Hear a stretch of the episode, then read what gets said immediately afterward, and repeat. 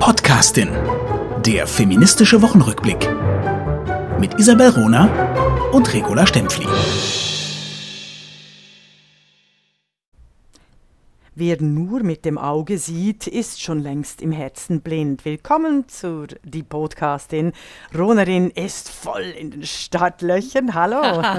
Hallo, La Stempli. Und äh, ich bin hier in München. Zuerst möchten, also machen wir wieder, was hat uns gefreut oder geärgert. Und dann möchten wir uns eben über die Schönheit unterhalten. Ich bin wahnsinnig gespannt, äh, weil ich keine Ahnung habe. Also ich habe ja die Vermessung der Frau geschrieben, 2013, mein äh, wirklich großer Bestseller, der sehr gerühmt wurde, aber auch äh, verrissen wurde über Biopolitik. Ich bin ganz gespannt, was ähm, die Wohnerin äh, zur Schönheit äh, zu erzählen hat. Aber zuerst hat dich irgendwas gefreut oder geärgert diese Woche? Also zuerst sprechen wir nicht oder ich nicht über Schönheit, sondern zwar auch über was Schönes, nämlich die Wissenschaft und mhm. Frauen in der Wissenschaft. Ich bin nämlich auf einen Artikel gestoßen, in der Tat schon letzte Woche, am 22. Juli, ist der erschienen in der Frankfurter Allgemeinen Zeitung. Ein Artikel, äh, großer Artikel über die Mitentdeckerin der DNA-Doppelhelix, Rosalind Franklin. Mhm. Ähm, geschrieben wurde dieser Artikel von Christiane Nüsslein-Vollhardt, eine der weltweit wichtigsten Entwicklungsbiologinnen. Ähm, ähm, von der Wunderbar. Uni Tübingen und mhm. äh, Christiane Nüßlein-Vollhardt hat 1995 als erste Deutsche, als erste deutsche Frau den Medizin-Nobelpreis gewonnen. Oh wow. Und ähm, ich habe diesen Artikel gelesen und ich bin komplett hin und her gerissen und ich muss das unbedingt mit dir äh, diskutieren. Deswegen mhm. habe ich mich mhm. auch geweigert, dir vorher zu sagen, was ich heute als aktuelles Thema mit in die Sendung bringe oder in, die, in den Podcast. Mhm. Ich darf ja Sendung nicht mehr sagen. Ja, genau. So, also, ähm, der Untertitel dieses Artikels lautet, die Mitentdeckerin der DNA-Doppelhelix Rosalind Franklin war nicht die tragische Heldin und übergangene Frau, für die sie viele halten – eine Richtigstellung zu ihrem 100. Geburtstag. Also damit hm. können wir Rosalind ähm, Franklin auch schon zeitlich einordnen. Sie hat also ihren 100. Geburtstag, hat den aber bei weitem nicht erlebt, da sie mit 37 Jahren bereits gestorben ist an Gebärmutter äh, und, und Eierstockkrebs. Mhm. Richtig. So, Rosalind Franklin hat eine ganz, ganz spannende Geschichte, die bestimmt auch viele kennen. Und zwar war sie an der Entdeckung der DNA-Doppelhelix beteiligt und die Männer, die später, nämlich 1962, auch mit dem Nobelpreis für diese Entdeckung ausgezeichnet wurden, James Watson, Francis Crick und Maurice Wilkins, haben äh, sich auf das Werk von Rosalind Franklin gestützt. Sie haben ähm, auch äh, Forschungsergebnisse, oder was heißt ja auch, sie haben Forschungsergebnisse von Rosalind Franklin benutzt für ihre Arbeit. Diese Ergebnisse, diese Forschung von Franklin war mit die Voraussetzung, dass ähm, die ähm, Männer dann später ausgezeichnet wurden. Ähm, Nüsslein Vollhardt beschreibt das in ihrem Artikel, ähm, dass, dass, äh, dass eben auch nach dem Tod von Rosalind Franklin erst zu dieser Nobelpreisprämierung kam, auch einige mhm. Jahre nachher, und sie also deswegen nicht nominiert werden konnte, weil man eben noch leben muss, um nominiert zu werden. Mhm. Mhm. Und äh, beschreibt es so, ja, das ist äh, halt, halt dumm gelaufen. Nichtsdestotrotz kann man eben nicht sagen, dass, äh, dass, dass sie da immer übergangen wurde und eine ganz tragische Heldin ist. Sie will das richtig stellen. Und ich habe diesen Artikel gelesen und ganz viel erfahren darüber, wie Forschung funktioniert, wer von wem mit wem zusammengearbeitet hat, wer welche Entdeckung hatte, wie, wie sich dieses Quartett also auch gegenseitig äh, befruchtet hat in der, in der wissenschaftlichen Erkenntnis. Ne? Mhm. Ähm, nichtsdestotrotz, Franklin ist gestorben. Die drei Jungs wurden ausgezeichnet, die drei Männer, Entschuldigung, wurden mhm. ausgezeichnet und sind mit keinem Wort beim Nobelpreis auf sie eingegangen. Genau. Rosalind Franklin hat ähm, dann auch noch an, einem, äh, an einer zweiten großen Entdeckung mitgewirkt wissenschaftlich, nämlich der Struktur von RNA-Viren. Das zusammen mit Aaron Klug, der ebenfalls einen Nobelpreis bekommen hat, viele Jahre danach. Aaron Klug hat sehr wohl auf äh, die Verdienste von Rosalind Franklin hingewiesen in, hm. in seiner in seiner Rede. Und die These von Nüßlein Vollhardt, die das alles nicht sagt, ne, wer äh, jetzt bei Ja. den Nobelpreisreden auf sie eingegangen ist, ähm, die These von Nüßlein Vollhardt ist, Rosalind Franklin ist keine tragische Heldin, weil sie das so selber nicht empfunden hat. Ne? Rosalind Franklin war, äh, sch- schreibt sie auch, oder wird so deutlich, war eine stolze, durchaus schwierige, selbstbewusste Wissenschaftlerin. Punkt.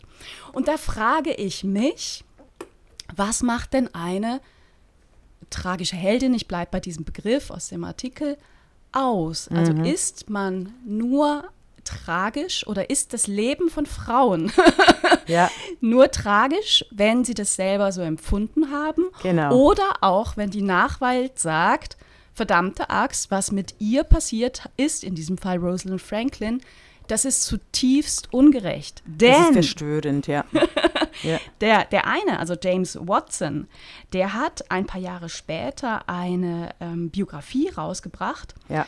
The Double Helix von 1968 und äh, beschreibt da die Entdeckungsgeschichte und was er da schreibt über Rosalind Franklin. Das ist ein, hätte sie noch gelebt, hätte sie ihn verklagen müssen. Ne? Ja. Also der schreibt da, Rosie wa was a fool und geht da ganz despektierlich mit ihr um und schafft, schaffte damit ein Bild für die Nachwelt über diese Wissenschaftlerin, was ihr lange Zeit äh, anhaftete. Und nun Ja. frage ich dich, Ja. was sagst du dazu? Wie, wie, wie, wie, wie sehen wir das? Also James Watson ist schon lange auf meiner Liste mit dem Craig äh, auf der Liste der großen Antifeministen, die eigentlich selber nicht wahnsinnig viel leisten, sondern sich äh, Frauen auf, auf Frauen arbeiten, also Frauen arbeiten regelrecht ausschlachten.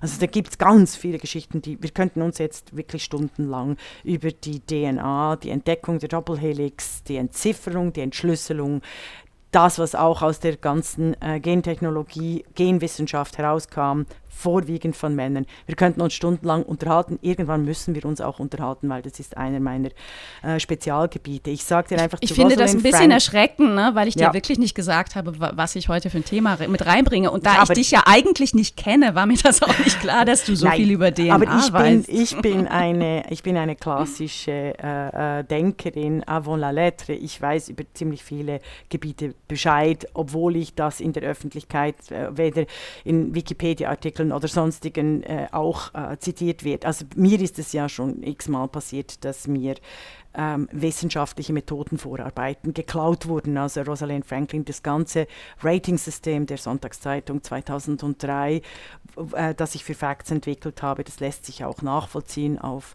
in allen Quellen wurde mir äh, von Männern gestohlen. Social Media School, das ich als 2011 im Facebook lanciert habe, als We Need a Social Media School, wurde mir gestohlen von einem Mann. Das äh, Social Payback, äh, das, dieses System, dass man Kredit mit Kreditkarte zahlen kann, aber gleichzeitig äh, soziale Institutionen unterstützen, wurde mir gestohlen. Das ist, sind alles. Ich ich schreibe ich schreib halt immer, immer ausschließlich über Frauen und äh, schreibe Bücher, wo ich irgendwie äh, G- G- Textgattungen neu interpretiere aus Richtung, äh, aus dem Fokus Frauen. Das will mir immer niemand klauen. von, von daher ist es ja schon fast, äh, zeigt ja, wie Wart- breit du bist wart- und wie, wie angekommen du im Mainstream bist. Naja, aber jetzt warte, es nur ab. Also ich bin sicher, äh, wenn irgendein ein wichtiger Mann Hedwig Dohm neu interpretiert oder in einem Frankfurter Allgemeinen Zeitungsartikel sagt, Hedwig Dohm war nicht eigentlich Frauenrechtlerin, sondern vorwiegend Tochter aus gutem Hause, äh, dann kannst du, dann, dann merkst du, aha, da läuft wieder was. Also Rosalind Franklin, ich finde es sehr bedau bedauerlich, dass, äh, äh, dass sich eine Wissenschaftlerin dafür hergibt, äh, sich instrumentalisieren lassen, um aus einer herausragenden Wissenschaftlerin, die viel zu früh verstorben ist, zu bashen und mit diesem tragischen Helden, Heldinnenwesen, das aus Figur aus dem 19. Jahrhundert der leidenden Frau stammt, der, der, der hysterischen Frau, der, der schwachen Frau, um mit dieser Figur Rosalind Franklin auch gerade zu entsorgen. Und selbstverständlich ist es totaler Bullshit, was jemand empfindet oder was nicht. Es ist nicht entscheidend, was Rosalind Franklin äh, gemeint hat, sondern es ist entscheidend, welche Forschungsarbeit und Grundlage sie geliefert hat, um die Entschlüsselung der der äh, Doppelhelix voranzutreiben. Das und ob man das nachher wusste oder nicht, ne? weil man wusste es eben lange nicht so oder es gehörte Forschung, nicht zur ja. Hauptgeschichte, die erzählt wurde. Ja, ja, wurde. und Forschungsteams, das, das Forschungsteams ist immer eine gegenseitige Bereicherung.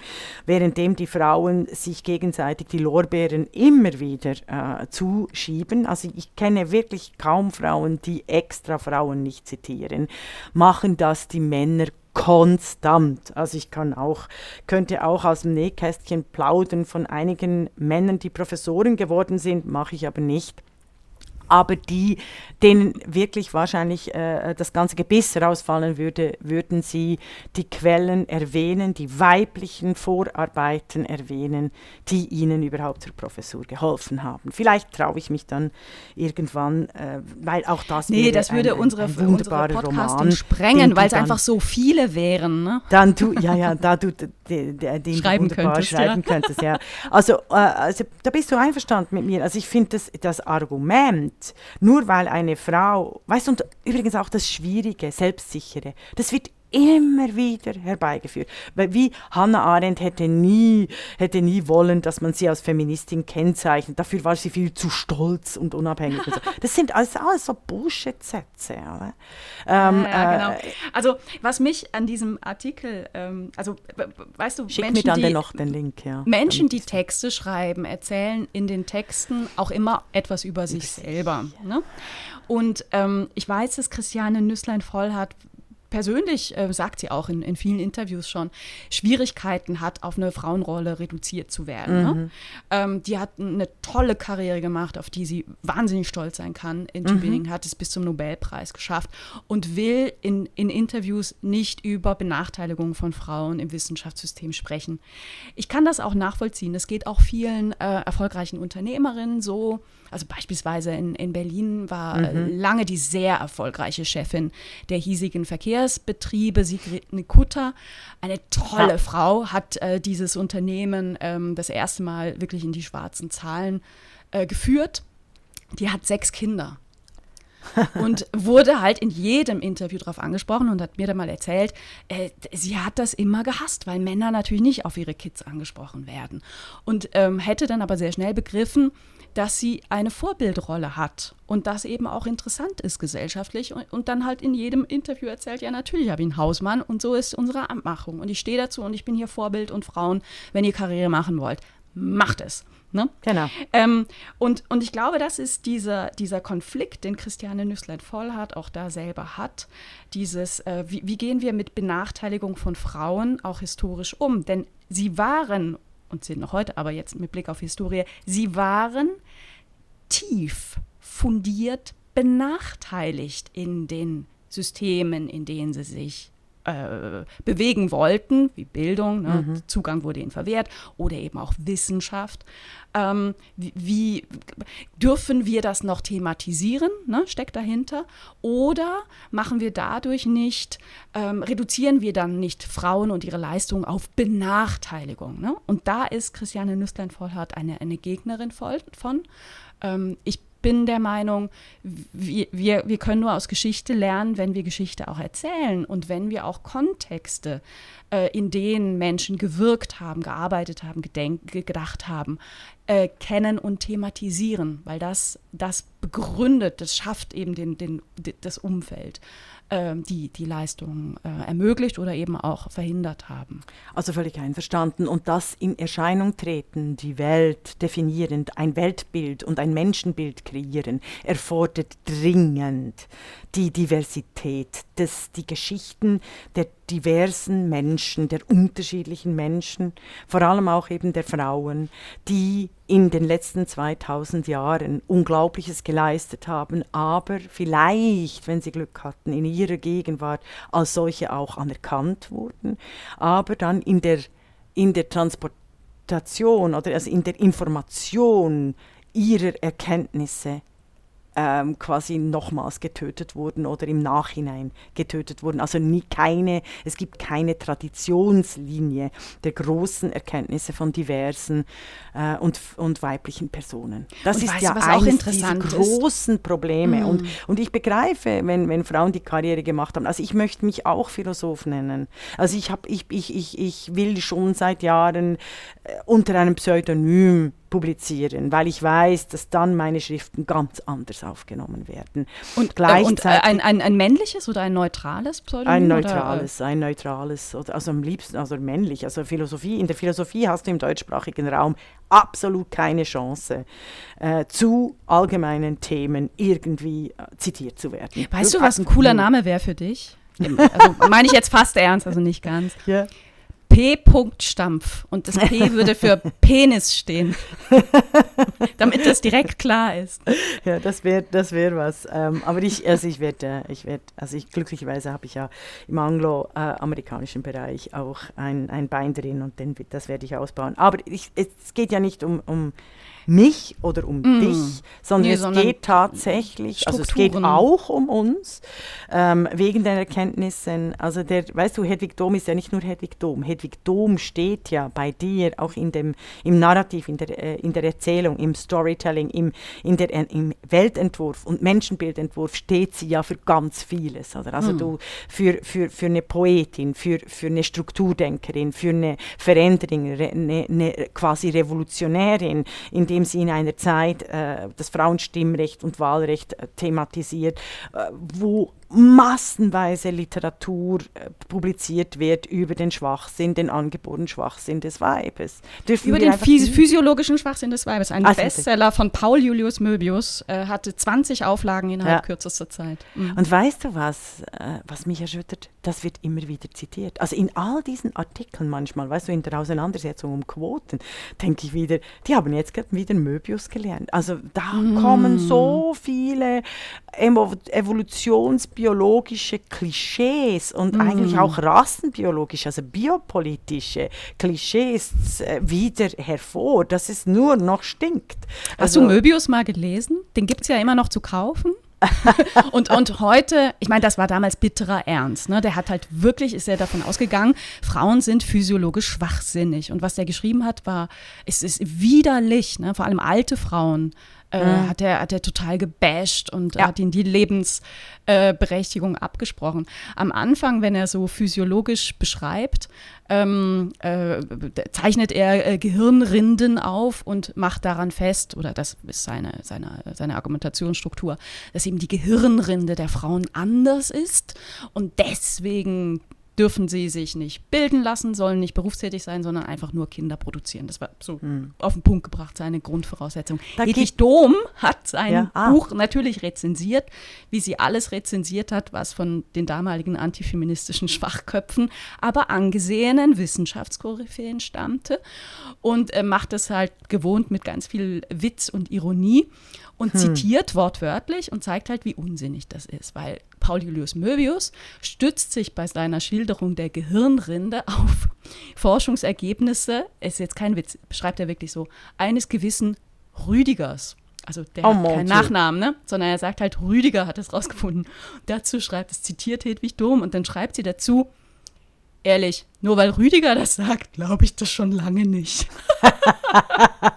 Muss ich immer dran denken, wenn, wenn das Stichwort Möbius fällt. Da kann ich direkt, also, ja, Wunderbar. Wunderbar. lossprudeln. Ich finde, ja, aber ich finde äh, zu dem Thema, äh, also mit der Gehirnforschung und, und eben die Auslassungen gegenüber alten Frauen sind wir eigentlich beim Thema Schönheit. Zu Super dem Übergang. Thema, zu dem Thema gibt es aber auch einen wunderbaren Vortrag von Richard David Precht, schon älter, 2011, glaube ich, über sein Liebesbuch. Er hat, äh, und da gibt es einen, einen Vortrag auf YouTube über die Liebe und er ist wahnsinnig lustig, indem er sich über diese Hirnforscher und Evolutionsbiologen, die er als seine Feinde charakterisiert, sich Ja. Ja. lustig macht über Männer- und Frauenunterschiede. Es ist großartig. Ach, wie schön, wie schön. Es ist kann wirklich, also er, na, es ist wirklich, ich könnte ihn küssen, umarmen, auf ein Podest stellen. Er, er ist so lustig. Richard David Brecht war mal mein Nachbar. Also er wohnte in derselben Straße wie ich in Köln. Ah. und ich habe den regelmäßig äh, im, im, im, im, Supermarkt gesehen. Also wir mhm. kennen uns nicht persönlich, ne? aber ich fand mhm. das immer sehr, sehr lustig, weil er der damals äh, noch sehr, wirklich sehr attraktiv war und eine wahnsinnig schöne Frau auch hat, ne, zum Thema mhm. Schönheit. Und die äh, die Eigenschaft hatten, immer händchenhaltend einkaufen zu gehen im Supermarkt oh. in Köln. Ja. Also ist viele Jahre her, ne? 15 Jahre her. Ja, ja, das, äh, na, ich finde einfach diesen Vortrag über, über die Gehirnrinde und den, die Frauen, die Mammut einen Topf kochen und die Männer, äh, die Mammut jagen und deshalb besser pfeifen können. Nein, es ist einfach großartig. Also das würde ich allen empfehlen. Ich mache dann den Link auch in äh, unseren Text äh, hier in diesem Podcast. Wir sind tatsächlich bei der Schönheit und du hast nur so schnell mit dem Möbius das mit den alten Frauen erwähnt. Mhm. Und ich sage ja immer, jungen Frauen wird nicht zugehört, die werden nur gesehen. Mhm. Und alte Frauen werden nicht mehr gesehen und man will ihnen auch nicht zuhören. Ja, da ist was dran. Das war eines die, der großen Themen von Hedwig Dom. Alter, alte Frauen. Wie geht die Gesellschaft mit alten Frauen um? Und ich glaube, die Demokratie, der Feminismus wird sich entscheiden am Umgang mit den alten Frauen, auch untereinander. Wir mhm. haben so das äh, Bild vor uns vor, äh, von alten Frauen, gerade hier in Deutschland, das ist echt bitter. Das ist in Frankreich ein bisschen anders und in Italien und in Spanien. Also diese Grandezza. Hier in Deutschland, es gibt schon so ein Archetyp von, von Frauen, die natürlich wahnsinnig viel erlebt haben die aber nicht jetzt gerade mit tanzender Lebenslust und wilden Röcken durch die Straßen Münchens tanzen, sondern ziemlich streng sind. aber das ist ein anderes Thema.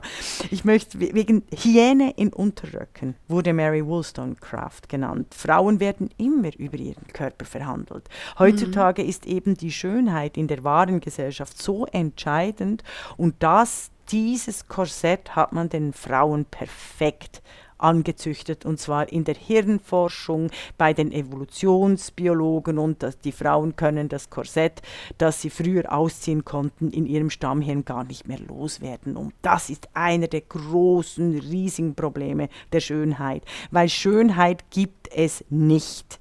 Mhm. Es ist immer Biologie, Leute, und Biologie kriegt ihr nie als ohne Politik. Und das naja, gut, aber es, ist, es, es, sind gesellschaftliche Konventionen, die sagen, was schön ist. Und, äh, und, und, es, und es zeigt, und Schönheit oder Konzepte von Schönheit in Gesellschaften sind auch immer von äh, Machtverhältnissen geprägt. Also Absolut. Also jemand definiert, was schön ist. Und deswegen, wenn man so sich das kulturhistorisch anguckt, kann man ja auch feststellen, dass sich das Ideal von Schönheit immer mal wieder, je nach, je nach Weltregion auch unterschiedlich, verändert. Absolut. Also äh, bei uns in, in Europa war, war im Mittelalter waren äh, bei, bei die Haare. Bei, bei, ja. bei, die Haare, genau. Ja.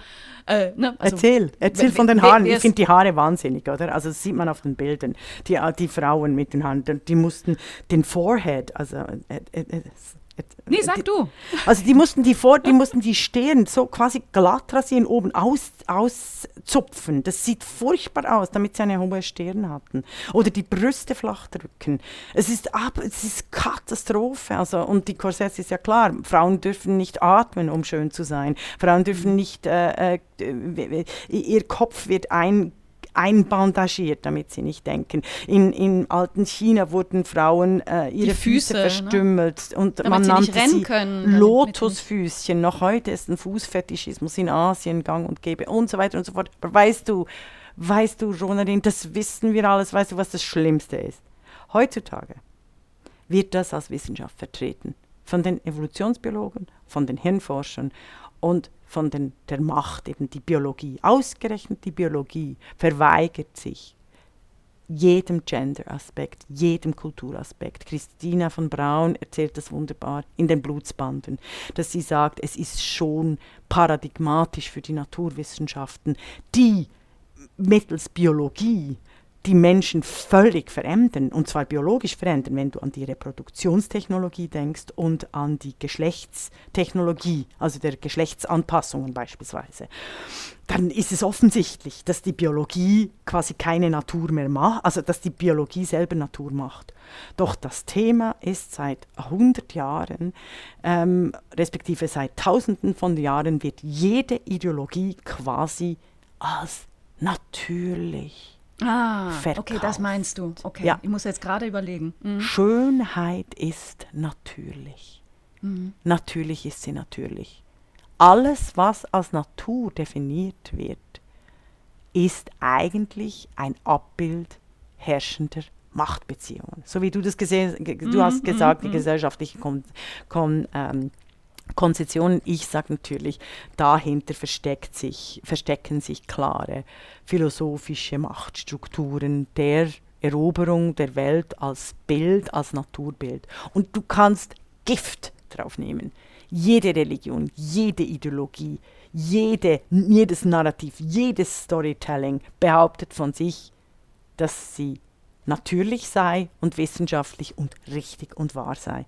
Und das treibt mich um in diesem Thema Schönheit.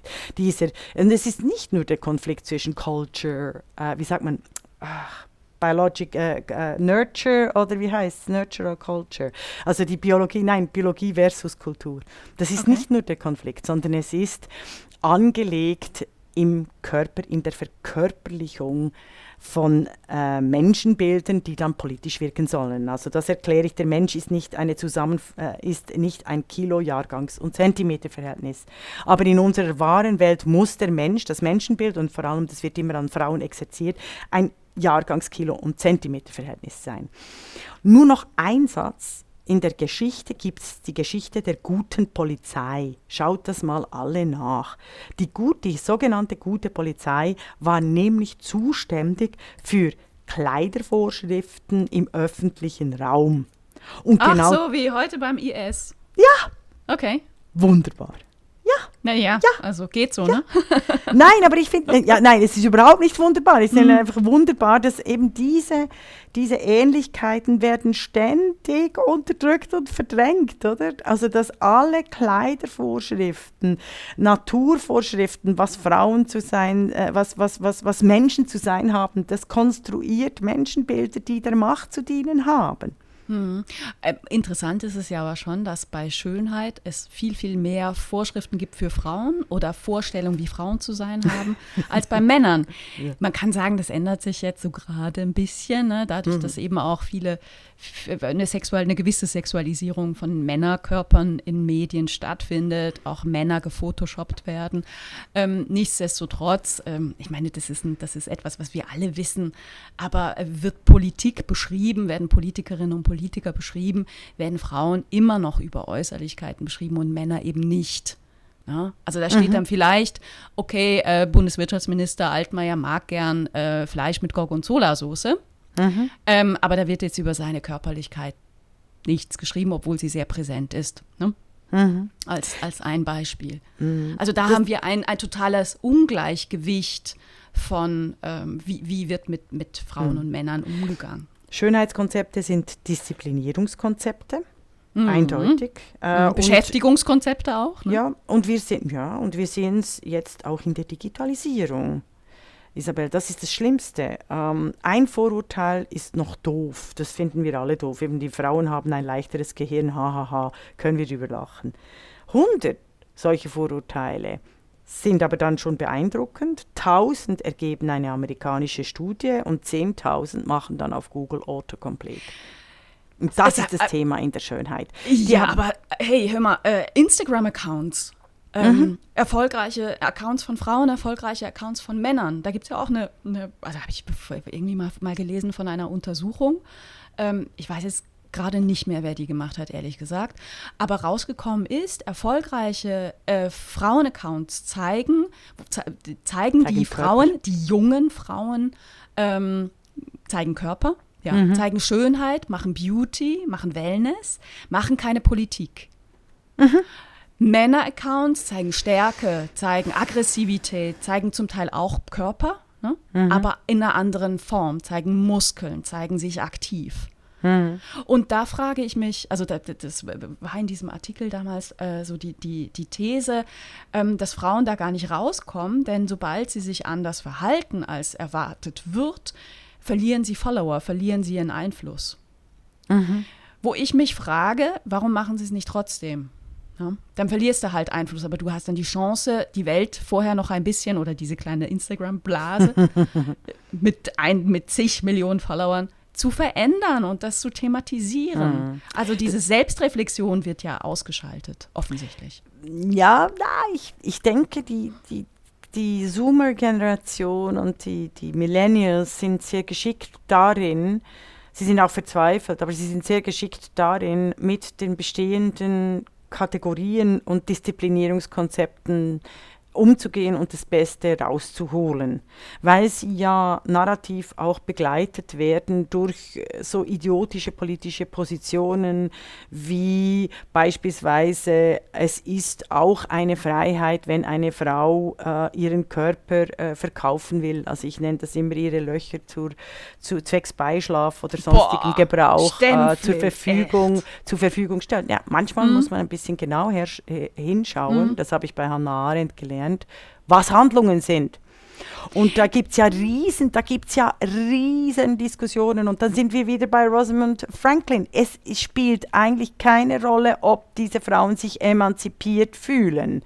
Wichtig ist, wichtig ist die Frage, die wir hier verhandeln, tragen sie zur Freiheit, frei zu sein und zur Emanzipation bei. Wie handeln sie?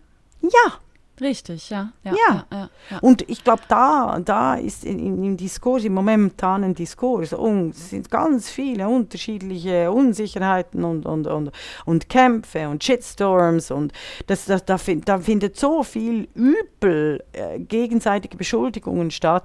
Äh, wenn ich eben sage, wenn zwei sich streiten, dann lacht der Rechte, währenddem die wirkliche Macht, nämlich eben IS hast du erwähnt, äh, also die, die tatsächliche direkte Frauenunterdrückung ein bisschen aus dem Blickfeld gerät und wir quasi das universelle Versprechen, das Hedwig Dom immer wieder auch thematisiert hat und Hannah Arendt, äh, der, der Menschen gleich zu sein, nicht nur vor dem Gesetze, sondern überhaupt in dem öffentlichen Raum auch als, als selbstständige Subjekte wahrgenommen zu werden, ganz weit entfernt sind davon.